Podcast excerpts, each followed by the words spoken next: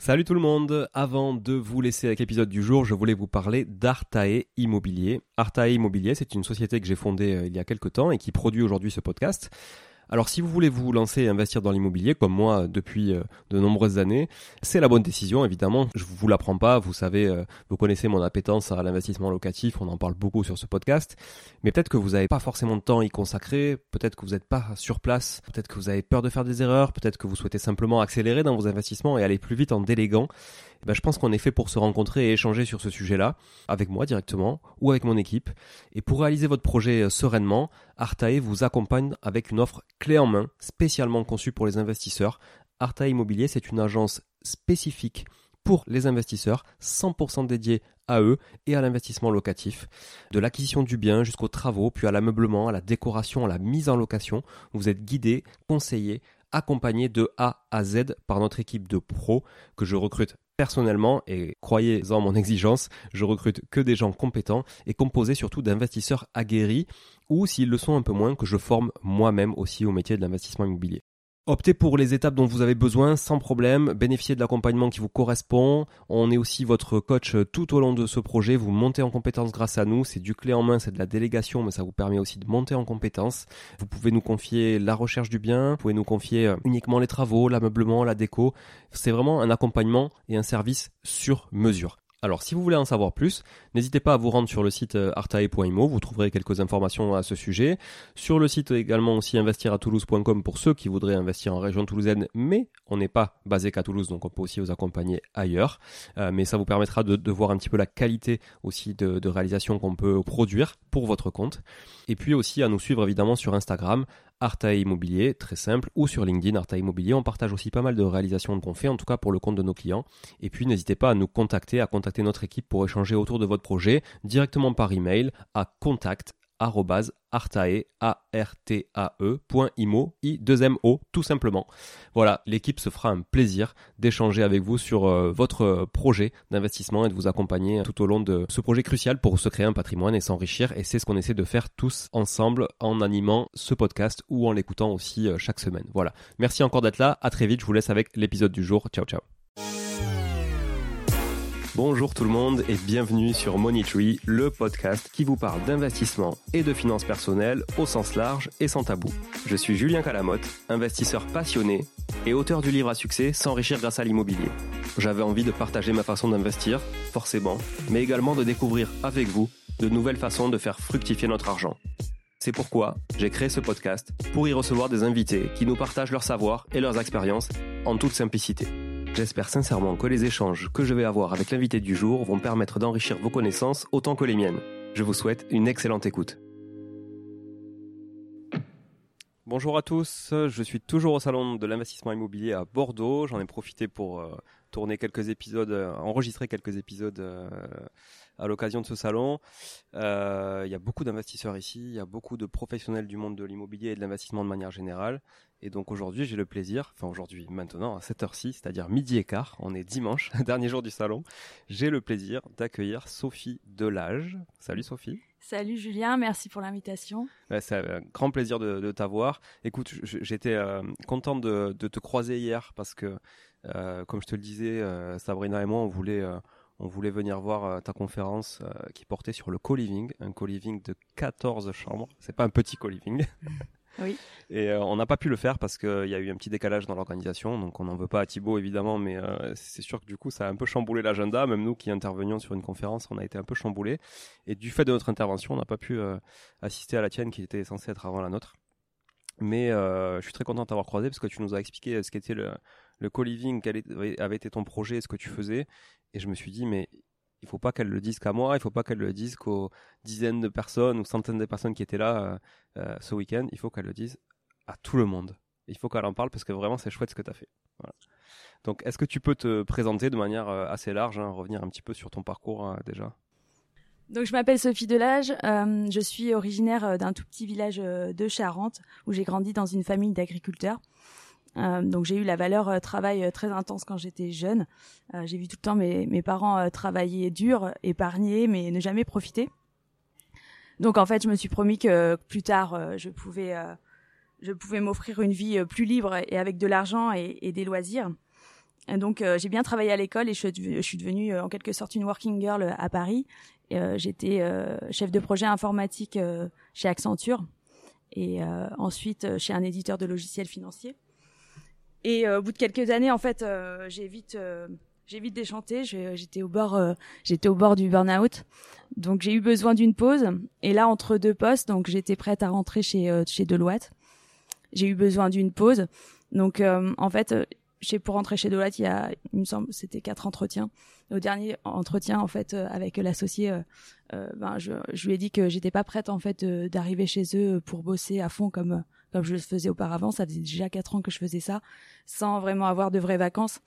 Donc euh, j'avais plus d'énergie et je leur ai demandé quelques mois de pause. Et là donc euh, je suis partie trois mois. Donc il a accepté parce qu'il m'accepte, il, il m'embauchait pour euh, mon mon profil plus que mon que pour un projet. Donc il a accepté. Je suis partie trois mois en Asie. Et là, moi qui avais jamais voyagé, jamais pris de vacances avec mes parents auparavant, donc c'était vraiment le dépaysement total. Et je me suis rendu compte que ben il y avait une vie ailleurs et que la meilleure vie c'était pas de travailler 40 euh, heures ou 50 heures par semaine euh, à Paris, euh, en tailleur, à la Défense, avec une vie infernale. Donc, quand je suis rentrée, j'ai repris j'ai pris ce poste qui m'était dédié que j'avais convoité depuis longtemps mais malgré le fait que j'en rêvais depuis longtemps j'ai pas pu j'ai pas réussi à me remettre dedans donc au bout de trois mois durant la période d'essai j'ai bien réfléchi j'ai mis les plus les moins chaque jour les pour les contre si je restais ou pas et j'ai finalement euh, décidé de, de, tout lâcher. Euh, donc je ne savais pas du tout ce que j'allais faire ensuite, mais euh, je ne pouvais plus continuer comme ça. Donc une chose que je voulais faire, c'est continuer à voyager, comme euh, comme j'avais commencé pendant ces trois mois. Donc j'ai pris un billet aller et euh, je suis partie voyager en, en sac à dos. Donc en gros j'avais mis, j'avais acheté un premier appartement à Paris. durant ces quatre premières années à Paris et je l'ai mis en courte durée ce qui a bien marché. Je payais mes mensualités et mes charges et ça me payait aussi euh, mon voyage. Donc euh, en gros, euh, vu que bon, la vie finalement de voyage en backpack, ça me coûtait vraiment trois fois moins cher que ma vie parisienne au final. Donc c'était pas ça qui m'arrêtait. Donc j'ai été jusqu'au bout que j'en avais plus besoin de continuer de voyager. Et bah, finalement, c'est émotionnellement quand on voyage seul. Il y a un moment, les proches et la famille manquent beaucoup. Donc, donc j'ai fini par rentrer après neuf mois euh, merveilleux où j'ai rencontré des, gens de partout dans le monde et euh, des cultures euh, très diverses. Qui, ça m'a énormément donc ouvert l'esprit et, avec développé. Enfin, ça m'a aidé sur mon développement personnel. Et quand je suis rentrée, donc du coup, là complètement perdue, mais une chose était sûre, c'est que c'était acté, je pouvais pas revenir dans ma vie d'avant c'était impossible. Euh, j'avais trop goûté à la liberté, j'avais pris du recul, je savais que j'avais besoin de, de sens dans ma vie et plus de temps, de liberté et de vivre euh, en fait des projets euh, qui me qui me passionnent. Donc je suis euh, rentrée vers Bordeaux du coup parce que bon ma famille est en Charente et j'avais fait mes études à Bordeaux et je me suis mis à essayer de trouver des, des sources de revenus alternatifs. Donc j'ai commencé à faire un petit blog voyage. Ça n'a pas donné grand chose, mais euh, euh, j'ai pu me rapprocher de, de, personnes qui faisaient un peu de business en ligne. Et j'ai commencé là à faire du dropshipping. J'ai fait un petit peu d'argent comme ça. Donc je me suis constitué une petite épargne. Quel secteur? Euh, Des jouets. Des jouets. Voilà, donc j'ai fait un petit peu d'argent comme ça. Le dropshipping, pour ceux qui le savent pas, c'est en fait euh, un principe e-commerce sans stock, c'est-à-dire que le stock euh, est porté par le fournisseur et l'expédition se fait en direct client par le fournisseur. Voilà, tout à fait. Toi, tu t'occupes que de l'interface euh, finalement qui met en relation euh, le produit avec le client, donc le visuel, le prix, le panier, et mm. après toute la logistique est externalisée. Les publicités surtout. et, et, tu t'occupes du marketing évidemment, qui est le nerf de la guerre sur, sur l'e-commerce. C'est ça. Et euh, là, à ce moment-là, il y a la LGV qui est arrivée à Bordeaux, donc euh, les prix de l'immobilier augmentaient, il y avait une forte attraction sur Bordeaux. Donc euh, j'avais eu envie de faire un petit investissement et je me suis dit Airbnb ça fonctionnait super bien à Paris quand je suis partie quand je suis partie en fait neuf mois. là Bordeaux commençait à être bien connu avec sa notoriété avec le vin également. je me suis dit pourquoi pas le faire à Bordeaux en plus avec la qui rapproche Paris à Bordeaux en deux heures. Donc j'ai fait des visites et j'ai trouvé un tout petit studio, euh, tout délabré, tout moche. Euh, et je me suis mis à faire les rénovations toute seule. Et là j'ai pris, euh, j'ai vraiment pris beaucoup de plaisir à prendre toutes les décisions euh, sur la déco, sur les matériaux. T'as tout fait quand tu dis toute seule, c'est que t'as. Alors j'ai tout fait toute seule, sauf la plomberie, électricité. Hein. Ok. Euh, je me suis pas lancée dans les trucs techniques. T'avais du placo à faire et tout. des Voilà, de placo, démolition, tous les sols, tous les carrelages. Et t'avais pas de, t'avais pas de forcément d'expérience parce que chez chez Deloitte et chez Accenture, c'est pas voilà, trop- pas du tout. Mais comme euh, j'ai quand même euh, grandi dans une famille d'agriculteurs où le travail est manuel, Ouais. donc euh, je suis quand même manuel. Donc euh, je pense que ça m'a aidé. Quelques tutos YouTube et euh, c'est parti. tutos YouTube, beaucoup de tutos euh, YouTube. Et après, c'est quand même, pour moi, euh, les travaux, c'est assez intuitif finalement. Après, euh, on pense par soi-même. On... Après, on vérifie sur YouTube si on a raison ou auprès des conseillers chez Leroy Merlin, mais c'est plutôt assez intuitif.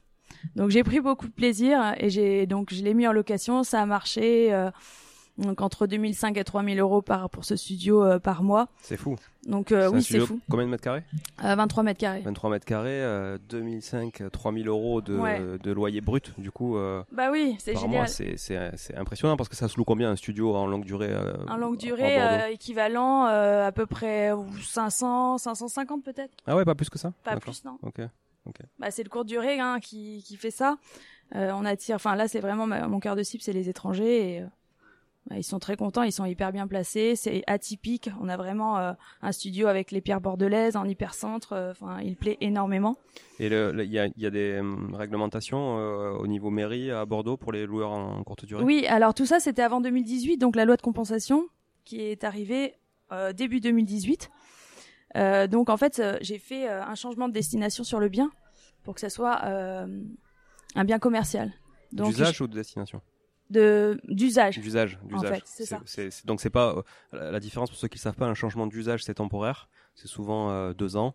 Un changement de destination c'est définitif et c'est vraiment inscrit à l'urbanisme que vous transformez votre appart en local commercial. Ce qui est très peu accepté dans ce sens-là parce que ça manque d'habitation normalement dans les dans les grandes villes. Donc euh, vu la tension ils acceptent très peu. Ouais. Mais changement d'usage c'est plus temporaire. ouais. C'est bien que tu me le rappelles, je, je me souvenais plus de ce détail. Donc c'est bien d'usage. Et du coup, ce qui me permet de, ben, ce changement, il est, il est à vie finalement. Donc euh, j'ai droit de le louer euh, toute l'année. Donc ah oui, ça- du coup, oui, t'as pas besoin de le renouveler parce que tu vois à Toulouse tu dois le renouveler tous les deux ans par exemple. ah ouais non, Ouais. moi c'est à vie là. D'accord, Ah, ça Donc, c'est euh, cool. Ouais. Ça c'est cool. Ouais, donc toi, t'es tranquille quoi. C'est-à-dire que la Donc loi de là, compensation euh, Ouais. euh, qui, qui consiste, euh, tu peux nous en dire un peu plus, tu vas nous expliquer Oui. en quoi ça consiste, mais cette loi de compensation qui arrive en 2018, toi finalement, elle ne te concerne pas pour les investissements qui ont été faits avant, Ouais. parce que le changement d'usage est valable à vie. C'est ça. Ok. Et cette loi de compensation, tu peux expliquer aux auditeurs ce que ce que c'est du coup? Euh, pff, en fait, c'est plus ou moins pour interdire euh, des nouveaux euh, logements euh, à Bordeaux euh, en courte durée, parce que ça réduit le parc locatif euh, classique. Euh, Et ça consiste en quoi? En fait, maintenant, euh, pour créer, par exemple, la même chose, le même type de projet, il faudrait trouver un local commercial de même superficie dans le même quartier et le transformer en habitation. Donc, en gros, c'est presque une interdiction. Donc, euh, en fait, c'est une compensation. Il faut que le nombre de mètres carrés habitables à Bordeaux soit ne change pas. Ouais, d'accord. Après, il y en a toujours qui trouvent des, des solutions euh, en réhabilitant des espaces commerciaux, dans des boutiques, etc., dans les rez-de-chaussée et en faire des appartements. hein. Oui, donc l'idée c'est on peut faire de la courte durée dans un local commercial sans problème. Voilà, Par contre, si c'est une habitation, il faut prouver qu'on transforme un local commercial en habitation. c'est ça. Tout à fait. Ok. Donc là, j'avais gagné. Là, pour revenir sur ma petite histoire, euh, le but c'était de trouver un, un revenu alternatif. Euh, là, je, bah, finalement, en payant mes mensualités et mes charges, euh, ça me revenait euh, donc en cash flow 1600 euros. Donc euh, ça y est, j'étais sauvée en fait. Euh, j'étais sauvée, j'avais trouvé, euh, j'avais trouvé cette source de revenus plutôt stable, et surtout j'avais eu envie de recommencer puisque ça m'a plu vraiment, réellement plu de de faire la rénovation. Donc là, j'ai réitéré, j'en ai acheté deux d'un coup. Là, j'ai monté une société, j'en ai acheté deux d'un coup. T'as monté quoi comme type de société? J'ai fait une euh, SASU Ok. parce que j'ai considéré, enfin avec mon comptable, on considère que c'est une, une activité donc commerciale finalement et ça permet de passer plus de charges d'exploitation également. Hmm. Pas de problématique de TVA du coup? Non, ben on a le choix en fait.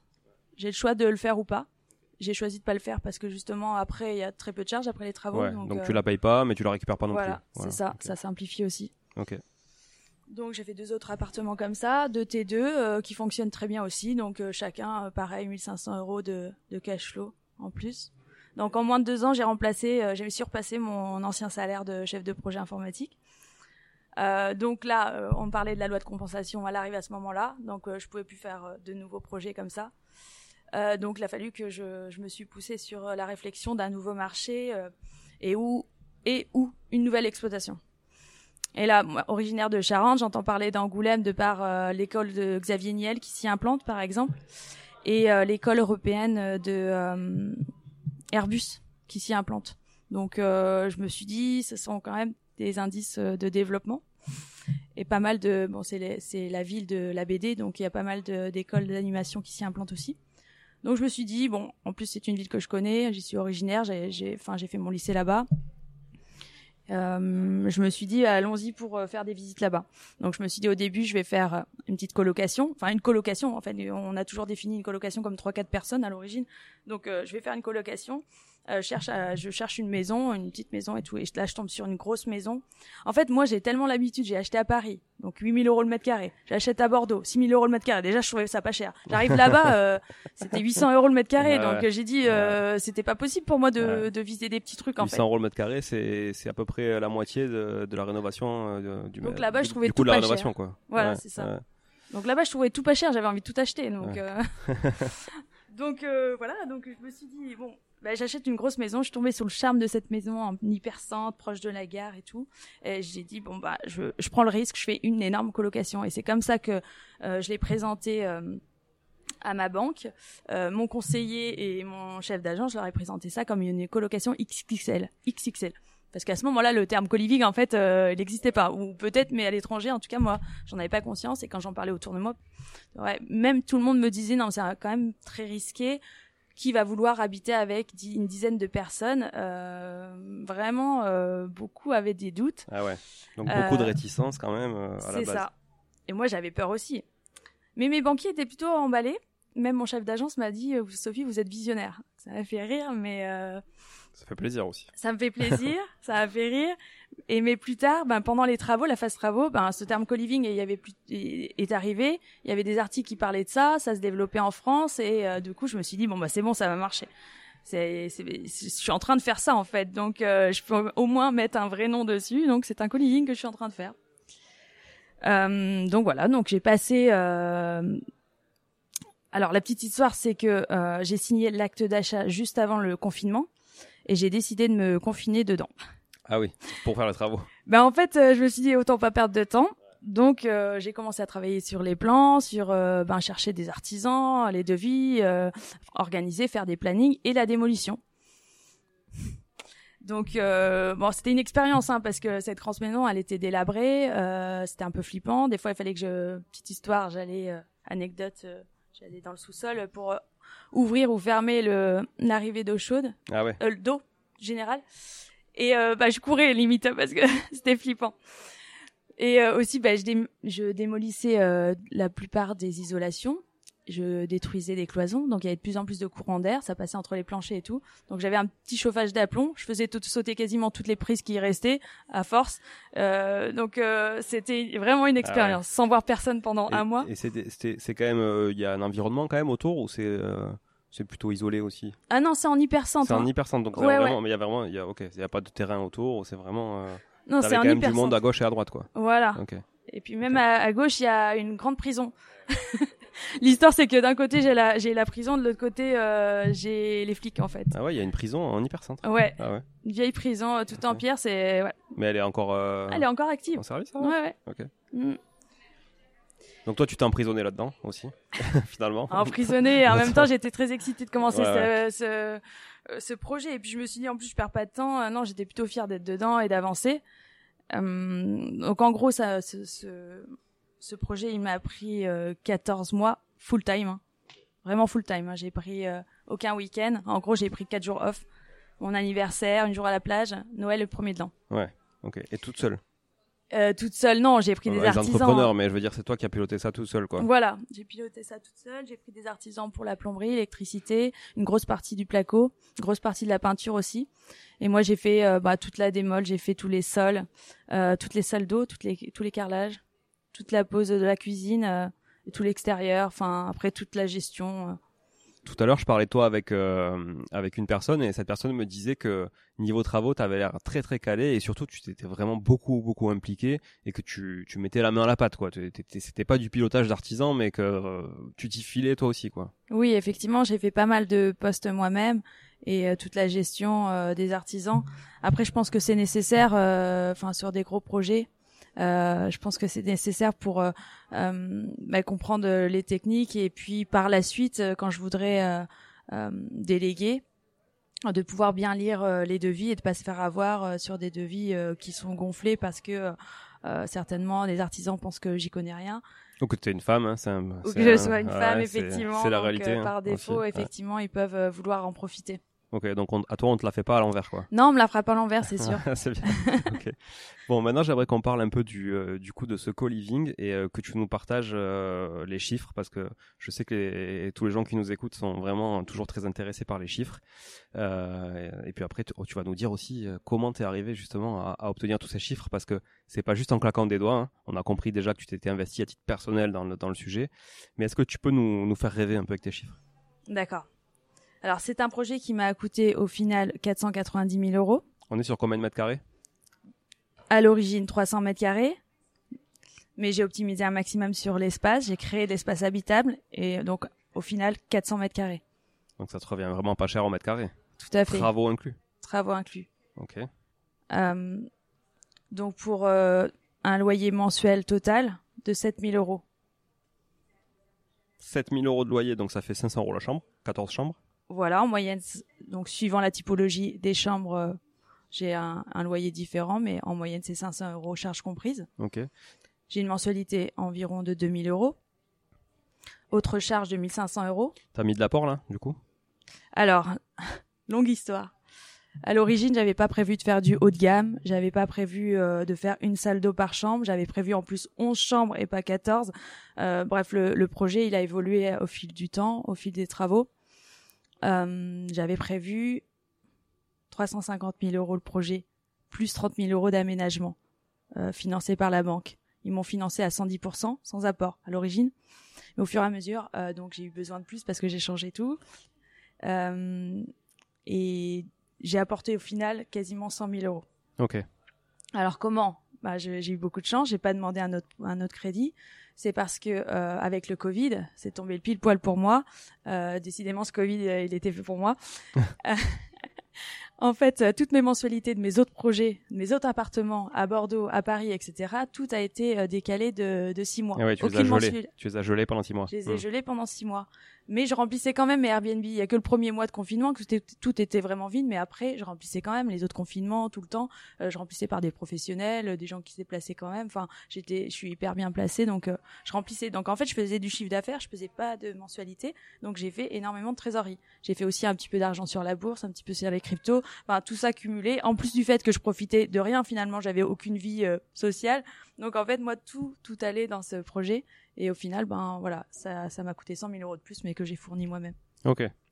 Intéressant. Donc euh, c'est pour ça que tu que, 2000, que entre guillemets 2000 euros euh, de mensualité et pas plus. Exactement. si tu avais dû emprunter les 100 000 de plus, ce serait plutôt à 2005 quoi. Voilà. Tout à fait. ce qui est déjà quand même, même très confortable avec 7000 euros de loyer en face. Hein. C'est ça. Donc ça fait un cash flow euh, hors impôt, bien sûr, euh, de 3500 euros par mois. 3500 euros brut de cash flow par mois une fois que tu as enlevé les charges.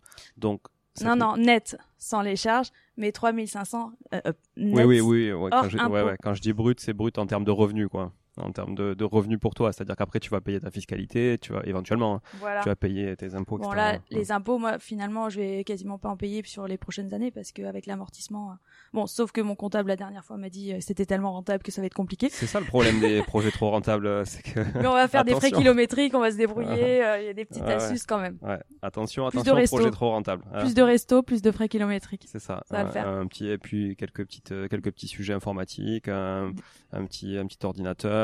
Ou des formation sur un kite, euh, sur, un, sur un yacht en Égypte comme j'ai fait euh, cette année. Ah ouais, ça c'est la boîte qui l'a payé. bah oui, évidemment, c'est une formation IMO. Euh, j'ai vu Kite and Business. Voilà. Ça, ça. Tout ça, ça passe dedans. Ok, donc chouette. Donc 3500 euros de, de cash flow. Euh, donc euh, si on t'écoute comme ça, euh, finalement, si on, en reste là et qu'on arrête l'épisode, on se dit putain c'est génial. Ça je vend vais, du rêve. Je vais emprunter 400 000 balles à la banque et puis je vais arrêter de bosser et je vais gagner plus d'argent que c'est ça que qu'à passer 4 heures dans les bouchons par jour quoi. C'est ça, bon, ça fait rêver. Mais malheureusement, bon bah, voilà, comme j'ai dit, ça m'a pris 14 mois de ma vie, donc c'est pas rien. Et euh, j'ai fait énormément d'optimisation. Alors, c'est quoi, ah, quand tu es parti dans ce projet de co-living, c'est quoi ta vision du co-living à la base? Toi Est-ce que à la, base, ton concept à toi quoi J'ai voulu faire euh, un endroit tel que moi-même j'aurais aimé le vivre.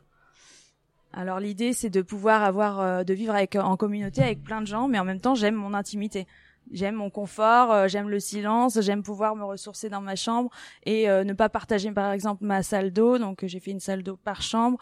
Euh, donc l'idée, c'est vraiment euh, une vie en communauté, des espaces en commun pour faire des soirées, pour passer du temps ensemble, tout en étant euh, indépendant. Donc presque des mini-apparts dans un, un, grand, un grand bâtiment.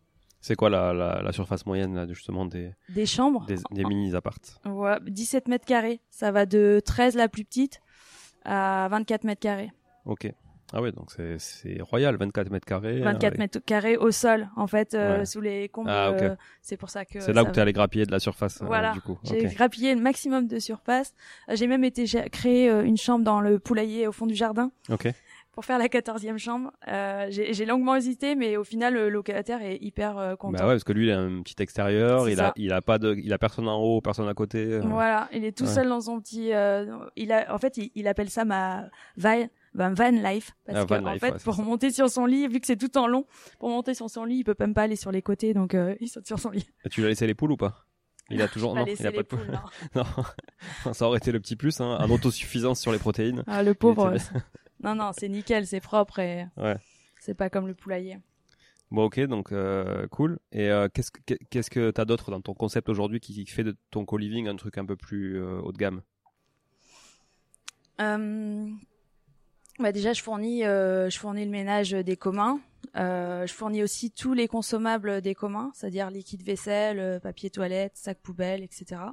Donc il y a une personne qui vient chaque semaine pour fournir tout ça et faire le ménage, l'entretien du jardin, euh, et puis aussi j'ai choisi des matériaux et des, enfin des aménagements confortables. Hum. Combien ça te coûte ça, ces, ces services que tu apportes à tes locataires?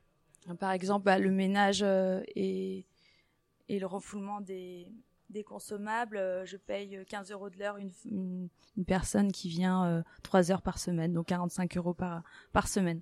Ouais, donc ça te coûte pas grand chose, quoi. 180 hein. euros par mois, 200 euros par mois, quoi. Voilà. Euh, ouais, sur les 7000 de loyer, c'est pas ça qui va te. C'est un confort qui est nécessaire euh, pour. Euh, pour le coup, bah, vu que 14 personnes, ça serait compliqué après de dire euh, chacun fait le ménage Enfin, c'est compliqué. Après, ça n'empêche pas qu'il faut mettre euh, un planning euh, en place pour qu'il y ait deux responsables euh, minimum par par semaine pour la gestion du quotidien, vider les lave-vaisselle, sinon personne veut le faire, ou sortir les poubelles. Ah Donc là, il se, il enfin, c'est moi qui l'ai mis en place au départ, un planning avec deux personnes par semaine. Maintenant, il continue à le faire parce que sinon, ça serait vraiment, bah, personne n'a envie de le faire. Finalement, ça revient tous les jours. Hein. de la vaisselle, ils sont pleins tous les jours. Hmm. Non, c'est plein de petits trucs du quotidien comme ça, effectivement, qu'il faut, il faut anticiper, ouais. Voilà. Ok. T'as quoi d'autre, euh, du coup, dans, dans des trucs un peu différenciants dans ton co-living? Fait, par exemple, toutes les chambres, elles se ressemblent? Ou t'as fait des chambres différentes euh? Bah, ça dépend la typologie déjà, ce que j'ai comme espace, comment c'est fait. Mais euh, après, moi, j'ai vraiment kiffé bah, faire parler ma créativité. Donc, en fait, quasiment toutes les salles d'eau sont différentes. J'ai kiffé prendre des, des carrelages qui me plaisaient et faire des, des, associations qui me plaisaient, des couleurs. Donc non, elles sont pas toutes pareilles, mais elles se ressemblent. C'est un peu le même style ben si enfin vous pourrez regarder sur euh, ma page Instagram elle s'appelle Coloc Saint-Roch. Euh, c'est tout le même style euh, un peu dans le thème d'une vieille maison en fait mais modernisé ok. Bon chouette. Comment tu, tu gères justement les, les entrées de ces locataires aujourd'hui là Est-ce que est-ce que les locataires qui sont à l'intérieur ont un droit de regard sur les autres ou pas du tout? Tout est complètement non je, leur je leur demande pas parce qu'en même temps maintenant j'ai l'impression de plus en plus euh, c'est au dernier moment que je fais le bail. Euh, donc je mets une annonce. Euh, bah, en fait, on reçoit un préavis, donc un mois minimum avant, c'est la loi. Euh, du coup, euh, je mets l'annonce directe. Je me dis, ah, c'est très, c'est, je me dis que c'est court comme temps pour chercher quelqu'un. Et au final, à chaque fois, c'est la dernière semaine que finalement je conclue un, un bail. Ok. Ouais, donc tu t'y prends pas trop à l'avance et tu fais ça à distance? Je fais ça à distance. Euh, la majorité du temps, euh, je, il y a même pas de visite parce qu'en fait, je choisis que des gens qui viennent, euh, qui viennent extérieurs d'Angoulême pour ben, l'esprit de cohésion, parce que c'est nos gens du coup qui vont connaître personne à Angoulême, donc ils seront plus à même de vouloir euh, créer des, des, des liens avec euh, les colocataires. Et puis, euh, ça permet aussi d'éviter les débordements. Si tout le monde vient d'Angoulême avec 10 amis, euh, ils font vite des fêtes de, à 100, 150. Euh, parce que 14 personnes avec 10 amis, voilà, ça, ça va vite Ça compter. fait du monde. Ça fait du Donc euh, mon choix c'est de prendre des, euh, des jeunes actifs, déjà plus calmes aussi que des étudiants, et des gens qui viennent euh, d'ailleurs, euh, donc euh, qui sont là pour des missions ou pour pour euh, ben, les nouvelles euh, entreprises qui s'implantent à Angoulême. monde. Ok. T'as as combien de recul aujourd'hui sur cette euh, sur ce co-living Alors au final j'ai commencé à louer la première chambre en février 2020. Et au fur et à mesure que je finissais les chambres, j'habitais dedans en fait. Hein. Au fur et à mesure euh, que je finissais une chambre, je mettais quelqu'un dedans. Donc ça me faisait Février 2020 Non, février 2021. non? 2021, Ouais, excuse-moi. ouais. Donc du coup, euh, ça me permettait d'avoir euh, des premiers loyers qui rentraient. Parce que là, j'étais à sec, hein, je mettais Ah oui, tout oui. dedans. hein. donc euh, dès qu'il y avait une chambre de terminée et la, la triple cuisine était finie, donc le premier espace en commun était fini, la chambre était finie, je mettais quelqu'un dedans. Et à chaque fois, donc quasiment toutes les trois semaines, un mois, ben je faisais rentrer quelqu'un dès que je finissais une chambre. Jusqu'à la dernière où j'ai quitté les lieux, et j'ai loué ma dernière chambre. Euh, C'était en septembre l'année dernière. Et tu faisais quoi là quand t'habitais dedans justement? Tu faisais d'abord euh, dernier étage, après en dessous ou tu... Oui, c'est mieux de commencer à finir les deux- le deuxième étage et on descend. Et ouais, ouais, parce que pour la poussière et tout ça, Voilà. les travaux. euh, ouais, c'est plus recommandé. Ouais. Ok, donc septembre 2021, t'avais Voilà. tout fini. voilà. Ok, donc là t'as un peu plus Un d'un an. de recul plein. c'est ça. Ok, t'as eu turnover depuis?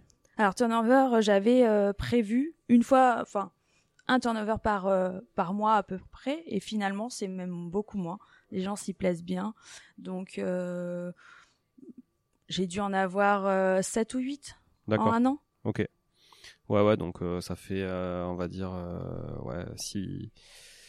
Ouais, deux ans en moyenne, quoi. Ça veut dire que les gens restent deux ans en moyenne, quoi. Voilà, bah, si on part sur ce principe, si- ça en tout cas, sur ça. cette base-là. Ouais. Ouais. Ok, donc ça, c'est plutôt cool, finalement. C'est plutôt cool. Ouais. Après, en- cool et pas cool parce que j'ai envie d'augmenter les loyers tellement qu'il y a de la demande. Donc à chaque fois qu'il y a quelqu'un qui s'en va, ça me permet d'augmenter le loyer. Donc je récupère euh, 10, euh, 20 ou voire 30 euh, à chaque fois en plus. Donc euh, Et ça, ça génère pas des discussions entre les locataires? À toi, tu payes plus cher, moi, je paye moins cher. Peut-être, mais bon, les chambres, euh, les chambres s'y prêtent. Il y en a qui sont quand même plus grandes que d'autres. et après, Mm. c'est le- marché. Hein. L'inflation, euh, c'est pour tout. Hein. Donc euh, si j'augmente les prix, c'est Ah ouais, c'est ok. pareil. Hein.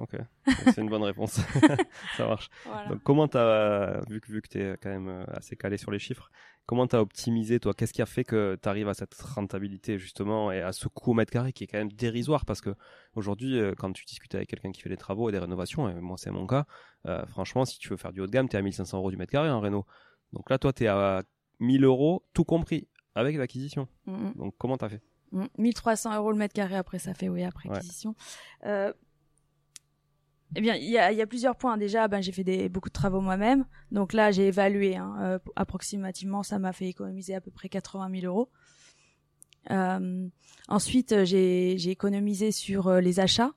Donc pour l'aménagement je surveillais les ventes aux enchères donc ça faut faut, faut prévoir à l'avance hein, euh, donc c'est c'est ce que je me suis dit en plus j'ai j'ai ma meilleure amie en fait qui qui est euh, commissaire priseur à Drouot donc euh, Voilà, m'a dit- mais non, mais c'est facile aussi. eh ben, non, mais c'est pas.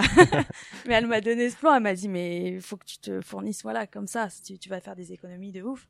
Et je suis tombée sur une euh, sur une liquidation d'un magasin Alinéa à Paris. Ouais, Il y en a eu beaucoup, euh, effectivement, euh, il y a quelques mois. ouais. Voilà. Mm. Donc ça, nickel. Euh, bon, c'est de la préparation, c'est du boulot. Hein. Pendant une journée, euh, je préparais euh, les les objets, euh, les meubles que je voulais et le prix que j'étais prêt à mettre. Et toute la journée, j'étais devant la vente sur mon ordi et j'ai acheté tout l'aménagement pour toute la maison. Donc j'en ai eu pour 10 000 euros avec les frais de livraison euh, 1200, je crois que j'ai payé. Et au final, c'était c'était à l'origine les prix d'origine. La totalité, ça pouvait faire 35 000 euros. Donc euh, ça fait vite euh, quelques milliers d'euros qui sont importants dans la renta. Sur du matos qui est neuf. C'est ça, du, surtout sur du Mm. matos qui est neuf et en plus qui augmente la valeur perçue parce que normalement j'aurais pris quoi? Certainement Ikea. Ouais. Et finalement c'est beaucoup moins quali, euh, moins qualitatif euh, ben, visuellement et en plus euh, réellement Et dans le temps aussi. et dans le temps. Donc là j'ai mis que des canapés en cuir donc c'est c'est génial quoi. J'aurais pas mis ça du tout. Hein. Des canapés à 2000 euros je les aurais pas mis. J'aurais mis des canapés à 1000 euros. Là j'ai des canapés en, en cuir à 1000 euros alors que j'aurais dû les payer 2000 quoi. Et ça va, ils sont bien tirés revenus là récemment dans la. Dans... Bah, j'y vais régulièrement en vas, fait. Hein. ouais. Quand je peux, c'est moi qui fais euh, les états des lieux d'entrée et de sortie. ça se passe très bien. Il y a pas, je touche du bois, hein, mais il y a pas de débordement, il y a pas, il y a pas de parasites qui pourraient des personnes qui pourraient faire basculer la coloc. Il faut faire attention à ça parce qu'il n'en suffit d'un des fois qui ramène des mauvaises fréquentations et que voilà. Ouais, et puis c'est c'est surtout la responsabilisation en fait sur 14 locataires mhm. qui a fait euh, l'écorche sur le canapé en cuir quoi. Qui a qui a écorché ce ah, canapé ça dans tous les communs euh, ça sera toujours le problème quand il y a un truc de cassé euh, personne ne voudra se dénoncer donc du coup oui, c'est toujours la question. Parce que finalement ton dépôt de garantie il te sert qu'à garantir tout ce qui se passe dans la chambre. Dans la chambre uniquement. Donc tout à fait. il est même peut-être surdimensionné pour pour une chambre finalement. Ouais, c'est ça. Parce que tu prends quoi un mois ou deux mois du coup? Je prends deux mois. Deux mois, ouais. Deux mois bah, c'est surtout pour le risque qu'il ne paye pas le dernier loyer. Ah, je fais ça. J'ai pas envie de prendre euh, le minimum. Ah ouais, c'est vrai qu'il y en a pas mal qui s'amusent à faire ça. Voilà. Hmm. Et pour revenir sur les optimisations, donc euh, pour moi, le, troisième type, c'est que euh, bah, j'ai pas pris beaucoup d'intermédiaires. La recherche de biens, c'est moi qui l'ai faite. La recherche de financement, c'est moi qui l'ai faite. les plans, je les ai faits. Et la déco, donc en fait, ce sont des postes que si on les délègue, ça coûte euh, vraiment très cher. Euh, c'est des dizaines de milliers d'euros. Donc euh, là, ça joue vraiment directement sur la renta. Et puis outre le fait que voilà, ça, ça, ça augmente ma renta, c'est vraiment des postes que j'ai aimé faire et que sans ça, j'aurais pas eu la même motivation de décider, de faire les plans, de décider de tout ça. Enfin, c'était des vrais kiffs pour moi. Donc si je dois déléguer des trucs, ça sera plutôt les travaux bientôt, enfin maintenant pour la suite mais pas ces postes-là. Enfin, sauf peut-être l'architecte, parce que des fois on n'a pas le choix. Faut que ce soit des architectes agréés, mais. Euh... Oui, puis ça t'a permis de, finalement euh, d'accumuler une expérience que tu n'aurais jamais eue si tu avais tout délégué. C'est ça. Et ça, c'est quand même assez fort parce que ça, c'est difficile, ça n'a pas de valeur palpable, mais pour toi, ça a une sacrée valeur pour demain aller plus vite, gagner du temps, optimiser. Euh, c'est ça. Ok. T'as d'autres trucs que tu as optimisé sur, cette, sur ce co-living qui, qui nous amène quand même à un rendement qui est quand même assez fou? Mais après, j'ai pas acheté cher, c'était juste avant, donc il y a ça qui joue. Hein. Ouais, c'est vrai. C'était juste avant le Covid et l'explosion à Angoulême, ce marché, il a explosé là vraiment pendant le Covid. Maintenant, euh, la même maison, si je l'avais acheté maintenant euh, dans l'état où elle était, c'est 1500 euros le mètre carré. Ça a doublé, donc euh, donc ça s'est bien concordé en fait. Et euh, c'est intéressant que tu, tu parles de, de, la revente éventuelle, parce que si demain tu dois revendre, par contre, est-ce que le co-living n'est pas bloquant sur une typologie d'acquéreur? Bah non, au contraire, je vendrai le business. Hein. Voilà, mais là, tu, ne peux le vendre qu'à finalement euh, qu'à ah bah, quelqu'un qui va faire la même chose. De toute façon, euh, pour faire quoi une grosse maison comme ça, euh, des familles, enfin, non, ça peut être que pour un investisseur. Je lui vends à tant de pourcentage de rendement et je le vends comme un business. je vends la société même, je pense. Mais c'est pas le but de le vendre pour l'instant. Je... Oui, j'imagine bien. bien. Mais déjà, si je vendais maintenant, je pense que j'ai bien 400 à 600 000 euros de plus-value. Ouais, t'aurais pas perdu ton temps, quoi. Ouais. Hmm. Ça, c'est cool. Ok. Qu'est-ce que tu peux nous dire sur euh, euh, des choses à savoir sur le co-living et à, ne surtout pas, des erreurs à ne pas faire ou des choses justement à absolument faire pour créer un co-living aujourd'hui? Alors, euh, oui, d'habiter à 14, ça. Il y a des, points techniques à, mettre en place. Par exemple, pour l'eau chaude, on peut potentiellement avoir 14 personnes qui demandent bah, qui, qui demande à prendre une douche entre 7 et 8 avant d'aller au travail. Euh, donc, faut pouvoir fournir cette eau chaude. Donc, outre euh, un ballon d'eau chaude qui ne suffirait pas, il faut mettre en place euh, donc une chaudière euh, performante qui permet de fournir de l'eau chaude à la demande. Et aussi, bon, étant donné que la chaudière est au sous-sol, les chambres qui sont les plus éloignées, si on tire de l'eau chaude, ça, on peut peut-être attendre deux minutes. Donc, c'est pas le but. En plus, ça gaspille de l'eau. Donc là, j'ai mis un, une technique qu'utilisent les hôtels, c'est un circuit de bouclage. Ça fait donc pendant des heures définies, euh, il y a de l'eau chaude qui tourne dans ce dans ces tuyaux. Donc quand euh, donc la chambre la plus éloignée par exemple euh, ouvre l'eau chaude pour prendre sa douche, elle va attendre deux secondes parce que ça va puiser directement dans ce circuit plutôt que de traverser la maison. Et ça, ça t'est venu comment cette idée? Ben, l'idée euh, de la, la, la solution, euh, je savais qu'il allait avoir ce problème. Je me suis posé la question. La solution, c'est en parlant avec euh, les plombiers.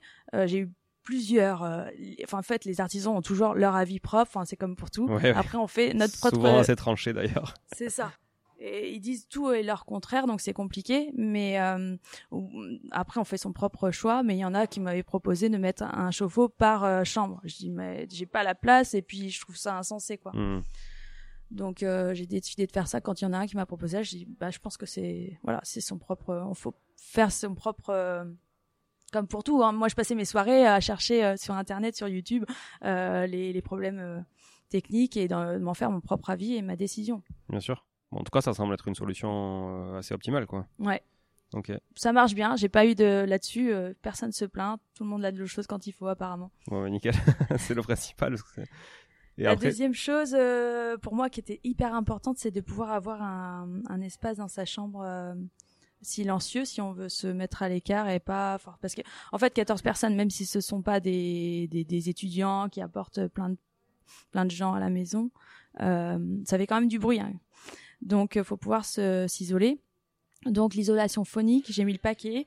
Euh, j'ai cherché un moyen euh, de d'isoler bien les chambres entre elles et euh, donc en fait les cloisons j'ai pris la technique euh, de la double peau en fait donc euh, une cloison normale, c'est une plaque de placo, le rail, la laine, et puis une autre plaque de placo. Et là, j'ai doublé les plaques de placo de part et d'autre. T'as doublé le placo, t'as pas doublé le rail? Non. Ok, donc t'as pas fait des cloisons qu'on appelle SAD, comme quand on fait de la division par exemple. Ah non. Quand on divise, tu vois, un immeuble en plusieurs apparts, on fait des cloisons ce qu'on appelle SAD et on double en fait. Euh, J'aurais pu, mais ça aurait été en plus de perte d'espace. Ouais, tu perds d'espace, forcément. Mm. Donc j'ai choisi cette solution. Et du coup, c'est suffisant. C'est suffisant. Ouais. J'ai déjà posé. C'est placophonique ou placo standard? Placo standard. Placo standard. Parce qu'après, il y a la solution placophonique aussi qui coûte beaucoup plus cher. Ben, mais... en fait, oui, ça coûte beaucoup plus cher. Et en fait, les, les plaquistes que j'ai pris préféraient bouger deux fois plus de plaques que de mettre ça. Ouais, alors. Euh, je trouve ça bizarre. Placophonique, c'est très lourd. Et euh, enfin, moi, je l'ai fait sur une chambre euh, et par contre, ça fonctionne très très bien. Ah oui. ah ouais, vraiment, t'entends rien et tu perds pas de place. Pour Mais il faut que les joints soient bien faits aussi. Oui, après, il faut que les joints soient bien faits. Il faut que l'étanchéité des portes aussi, voilà, soit bien faite, que la menuiserie, etc. Mais c'est quand même euh, assez assez efficace. J'ai plus la différence de prix en tête, mais c'est quand même assez efficace. Bah, j'ai jamais utilisé, mais j'y penserai par la suite. Ouais. Ouais, quand dans, dans, des petits espaces où vraiment tu dois quand même bah gagner un, un peu, c'est pas mal. Ok, donc chouette, eau chaude, isolation phonique indispensable pour le co-living. C'est ça. Et euh, aussi, on a le problème d'humidité à cause des chambres. Euh, dans les chambres, on met euh, donc une salle d'eau. Ouais. donc, il faut mettre des VMC puissantes, mais aussi silencieuses, puisque ça donne sur la chambre. Parce que t'as pas de fenêtre dans les salles d'eau. Non, parce que c'est vraiment la plupart. Hein. Il y en a que deux chambres qui ont une vraie pièce salle d'eau avec une fenêtre. les autres, c'est un recoin de la chambre. Donc ça fait pas cabine de douche. Hein. J'ai vraiment fait des trucs sympas, mais euh, ça fait quand même que la douche est ouverte sur euh, sur la chambre. Il n'y a pas de porte. Donc faut mettre une VMC qui soit puissante, mais sans faire trop de bruit. Donc il y a ça, sans oublier ben, les fenêtres. Euh, les fenêtres, faut faut pas oublier la grille d'aération pour, ouais, pour que ça ventile, qu'il y ait un flux d'air. Voilà, l'air circule. Et tu euh, as mis quoi comme solution là de, de VMC du coup? Ah, j'ai pas le nom en tête. C'est là, c'est mes électriciens qui m'ont conseillé. Mais elle est, elle est, centralisée ou c'est de la VMC autonome par Il y en a cinq dans la maison quand même. Il y, a, la cinq, cinq moteurs de VMC. Ouais. Et puis euh, dernier point, c'est il faut penser à l'organisation. Bon, on en a déjà déjà un petit peu parlé, le planning euh, de personnes responsables déjà dans la dans la coloc et euh, les espaces de stockage. Donc moi j'ai j'ai pris la décision d'étiqueter les frigos par exemple. Donc en fait j'ai mis un gros frigo américain donc à partager pour quatre personnes. Et tous les autres c'est des frigos euh, sous plan de travail. Et un frigo sous plan de travail pour deux personnes associé à un placard euh, juste au-dessus pour les deux mêmes personnes. Et je mets chambre 1 chambre 2 chambre 1 chambre 2 donc j'ai fait ça pour tout. Ça permet de bah, même les nouveaux en plus euh, quand ils sont peut-être un peu timides au moins ils savent où ils mettent leurs affaires et il n'y a pas de discussion quoi. Chacun ses places. Ouais très bien pour le stockage. Donc ça, ça me fait rebondir sur la partie cuisine. Si tout le monde veut cuisiner en même temps avec une plaque induction 4 feux, ça va être compliqué. eh ben, c'est pour ça que j'ai mis, euh, j'appelle ça la triple cuisine. C'est qu'une seule cuisine, mais c'est pour moi une triple cuisine parce qu'il y a trois points pour cuisiner, donc trois plaques avec quatre feux, euh, plus euh, trois éviers. C'est génial, j'adore. Franchement, c'est vraiment, c'est vraiment un truc, euh, ouais, un concept. Du coup, potentiellement, il peut avoir un, deux, trois, quatre, six personnes qui cuisinent en même temps. Deux sur chaque feu, ça se fait très bien, quoi. Ouais, ouais, carrément. Ok. Et la partie buanderie, pareil Buanderie, buanderie deux machines à laver, deux sèche-linge. Deux machines à laver, deux sèche-linge. Ok. Ça tourne tout le temps aussi, hein. Ouais, bah ouais. Les lave-vaisselle, il y en a deux, ça tourne tout le temps, enfin une fois par jour les deux. Et les machines, à chaque fois que j'y vais, ça tourne. Ouais, normal. Et comment ils étendent le linge? Tout au sèche-linge Tout au sèche-linge. J'ai mis des fils dehors, mais ils n'utilisent pas. Ils l'utilisent pas, ouais. Sèche-linge, c'est la facilité. Ils payent pas les lecs en plus. Ouais, c'est ça. ouais, c'est dur de leur dire de faire ça. Non, bah après, ça fait partie du lot. Pas grave, quoi. Ok. Bon, cool. Effectivement, c'est vraiment des trucs euh, pour quelqu'un qui a pas fait de co-living, tu vois, comme moi, j'ai jamais fait de co-living.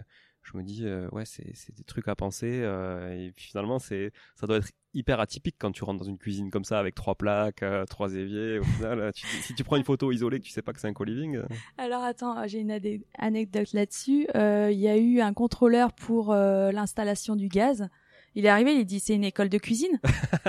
non non, c'est une colocation. ouais, ouais, non, mais c'est clair. Ça fait, ouais, ça fait un peu, euh, ça fait un peu, ouais. De toute façon, ça fait collectivité, quoi, hein, forcément. Ouais. Bon, alors, encore la buanderie, ça va. Je trouve que c'est light, tu vois. De, c'est pas une laverie, quoi. Ça va. T'es pas, t'es pas taille laverie. Mais la cuisine, oui, elle impose. Ouais, ouais, Mhm. j'imagine. Ouais. Ouais. Donc allez voir les photos sur la page Insta. Donc c'est coloc. Coloc euh, tiré du bas, saint tiré ouais. du bas, rock, Voilà. R O C H. Ouais, parfait. Et allez voir les photos et tout ça. Je pense que c'est quand même euh, assez inspirant euh, comme sujet. Ouais. Ok. Euh, T'as d'autres euh, tips à nous donner sur la. Bon, le ça, c'est les particularités techniques principales. Après, bon, pour le bail, euh, bien sûr, le bail individuel, hein, Ouais, par chambre. obligé. Hein. De toute Ouais. façon, le collectif, ça serait ingérable. Ouais, sur 14, ça, c'est compliqué. Déjà sur une coloc de 3-4 chambres, c'est compliqué. Donc. euh, C'est ça. Ok. Donc, ça marche très bien. Et euh, comment tu gères sur place quand il y a, je sais pas, il y a un problème de plomberie, un truc, un dégât des eaux. euh, comment tu Je fais suis assez réactive hein, pour l'instant. Ouais. C'est toi du coup qui a le contact direct avec chaque locataire? Ouais. En fait, j'ai fait un, une discussion WhatsApp. Je partage euh, toutes les informations bah, techniques ou s'il y a un problème. Ah ben, j'ai justement un exemple. La semaine dernière, en fait, il y a un- une colocataire qui me envoie un message comme quoi il y a une des plaques euh, que euh, bah, en fait l'étincelle du gaz euh, n'arrête pas. Donc ça clic clic clic tout le temps. Donc ils ont remonté le, le disjoncteur et ils m'ont appelé. Donc du coup j'ai mis sur le, le groupe. euh, donc cette plaque ne fonctionne pas. Je m'occupe euh, du SAV. En gros j'ai appelé. Donc du coup tout le monde est au courant et puis ils savent que que je prends les choses en main. En fait j'essaye d'être très réactif parce que j'ai pas envie de faire euh, une gestion à comme une agence en fait. J'ai envie d'être proche d'eux. C'est ce que j'ai voulu mettre en, en place au début, en final. Quand j'étais avec eux, euh, je voulais vraiment participer et vivre en fait, parce qu'en fait, limite, je suis jalouse d'eux. En fait, ils vivent une vie magique parce que j'ai créé ça à mon image, ce que je voulais, et au final, j'ai pas pu en profiter parce que en fait, l'écart propriétaire-locataire, il est là et je l'ai vraiment senti. C'était impossible que je, c'était impossible en fait de vivre ce que j'avais envie de vivre dedans. Bah en fait, on est dans un pays où c'est effectivement assez compliqué. Voilà. Euh, Il y, a, il y a toujours une scission entre le méchant propriétaire et, et, et le locataire exploité. Hein. Je fais, je fais vraiment, je vulgarise le truc et je fais une généralité, mais c'est ouais, c'est un peu ça, on le vit quoi. Ah, je l'ai bien senti. Ah ouais, c'est Mm. dommage. C'est dommage parce que t'es quand même quelqu'un euh, voilà d'assez euh, humain euh, Mm. euh, qui, en- qui- tu le dis hein, t'as envie d'être proche de tes locataires et tout Mm. et c'est quand même assez dommage de Oui. de pas avoir le retour Ah tu ben justement, ça me fait penser à un truc. J'ai été très déçue, je larmes aux yeux. hein. Euh, en fait, euh, il y a eu les journalistes qui ont été intéressés à faire euh, un, un, un article, le journal local, la Charente Libre. Donc, de part, euh, en fait, il y en a un locataire qui travaille à la Charente Libre. Il en a parlé un midi qui disait euh, bah, qu'il euh, qu'il vivait avec 14 personnes. Donc, euh, sa chef était super enthousiaste pour faire un article. Euh, le journaliste arrive et il dit ah oui mais moi j'aimerais bien parler avec les locataires. Bon, moi j'avais j'avais anticipé, j'avais dit tel jour il y aura un journaliste qui va venir pour écrire un article et faire une photo de nous tous. Eh ben en fait il voulait pas. Ah J'ai fait tout ça en fait pour vivre cette communauté et pour j'avais besoin de cette reconnaissance eh ben ils m'ont même pas fait ce cadeau en fait ils voulaient pas montrer leur tête en fait et ils voulaient pas euh, me me faire me donner ça alors que j'ai fait tout ça pour eux en fait ouais c'est vraiment dommage c'est vraiment dommage. Donc j'en ai parlé à un des locataires après, j'en avais presque les larmes aux yeux. Je dis, je suis vraiment déçue. Et du coup, je lui ai dit, je comprends mieux pourquoi maintenant les investisseurs euh, ne s'investissent pas humainement euh, dans leurs leurs investissements. C'est parce qu'au final, ils n'ont pas le retour. Et du coup, j'ai dit maintenant, ça, je vais traiter, mais vraiment cordialement. C'est fini. hein, Ouais. les, les petites, euh, les petits avantages que j'ai dans tous les sens, là, c'est fini, quoi. du coup t'as même pas eu cet article euh, ils- Je l'ai eu, je l'ai ah, eu. ils- si, ils l'ont eu mais, Mais bon. je suis la seule sur la photo. ouais voilà Malheureusement, ça aurait pu faire une photo conviviale avec tout le monde. ouais c'est l'esprit en plus c'est vraiment l'esprit Mais l'article est sur mon Insta, donc vous pourrez toujours le voir. ouais cool Voilà. Bon, bah, merci Sophie. Euh, sur la partie, bah, justement, cette transition toute faite, euh, où on peut te contacter, où on peut te suivre. euh, Alors ma page Instagram, c'est Freedompreneur Sophie. ok. Voilà. Freedompreneur, pareil, Freedompreneur. underscore, enfin tiré du bas, tiré Sophie. du bas Sophie. Ok. Je partage mon quotidien. Bah là, ces six derniers mois, j'ai fait que des vacances, donc euh, Ah ouais, donc c'est la page Insta qui fait rêver, c'est ça. euh? c'est ça. Bah après, entre chaque projet, j'aime me faire plaisir parce que bah, j'ai pas eu cette chance quand j'étais jeune, donc je profite. Et euh, là, j'ai eu deux offres acceptées sur euh, deux projets aussi à Angoulême. J'en dis pas plus parce que rien n'est signé chez euh, chez le notaire, mais ça va pas tarder, en tout cas pour un. Euh, bon, je sais pas si je vais réussir à, à décrocher les financements, espérons.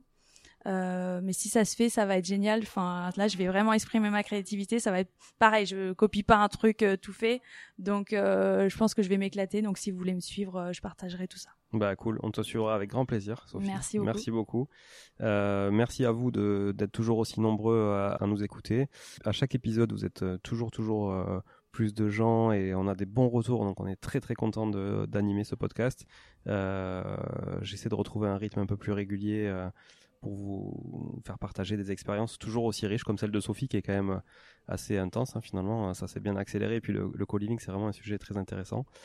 Donc je vous le rappelle ce podcast bah, il est gratuit hein, forcément. Euh, voilà vous pouvez l'écouter euh, sur n'importe quelle plateforme euh, en voiture en courant dans les transports ce que vous voulez euh, honnêtement, ça me prend pas mal de temps, ça me coûte un peu d'argent, ça me rapporte absolument rien. Donc, si vous voulez vraiment laisser euh, euh, un petit peu de retour, comme disait Sophie tout à l'heure, on parlait de retour par ses locataires, bah juste laissez un commentaire 5 étoiles sur votre plateforme préférée partagez le podcast autour de vous. Suivez notre page aussi, c'est Money Tree Podcast sur Insta, Money Tree Podcast aussi sur LinkedIn. c'est important parce que c'est un réseau que j'essaie de développer aussi de plus en plus. Donc merci beaucoup de votre écoute et encore merci Sophie. Euh, merci. J'espère que tu as aimé l'expérience. J'ai adoré. Voilà. À bientôt. Merci, au revoir. Bon, si vous êtes là, c'est que vous avez écouté jusqu'au bout et a priori, l'épisode vous a plu. Si c'est bien le cas, n'hésitez pas à le partager autour de vous. Notez ce podcast sur Apple Podcast et Spotify en laissant un commentaire 5 étoiles. Je ne vous le répéterai jamais assez, mais c'est grâce à vous que ce podcast vit aujourd'hui et peut continuer de vivre en vous proposant un contenu toujours plus qualitatif. Merci encore. Je vous retrouve très vite sur un nouvel épisode de Money Tree. En attendant, je vous souhaite la meilleure des réussites dans vos projets et un bon enrichissement. À très bientôt.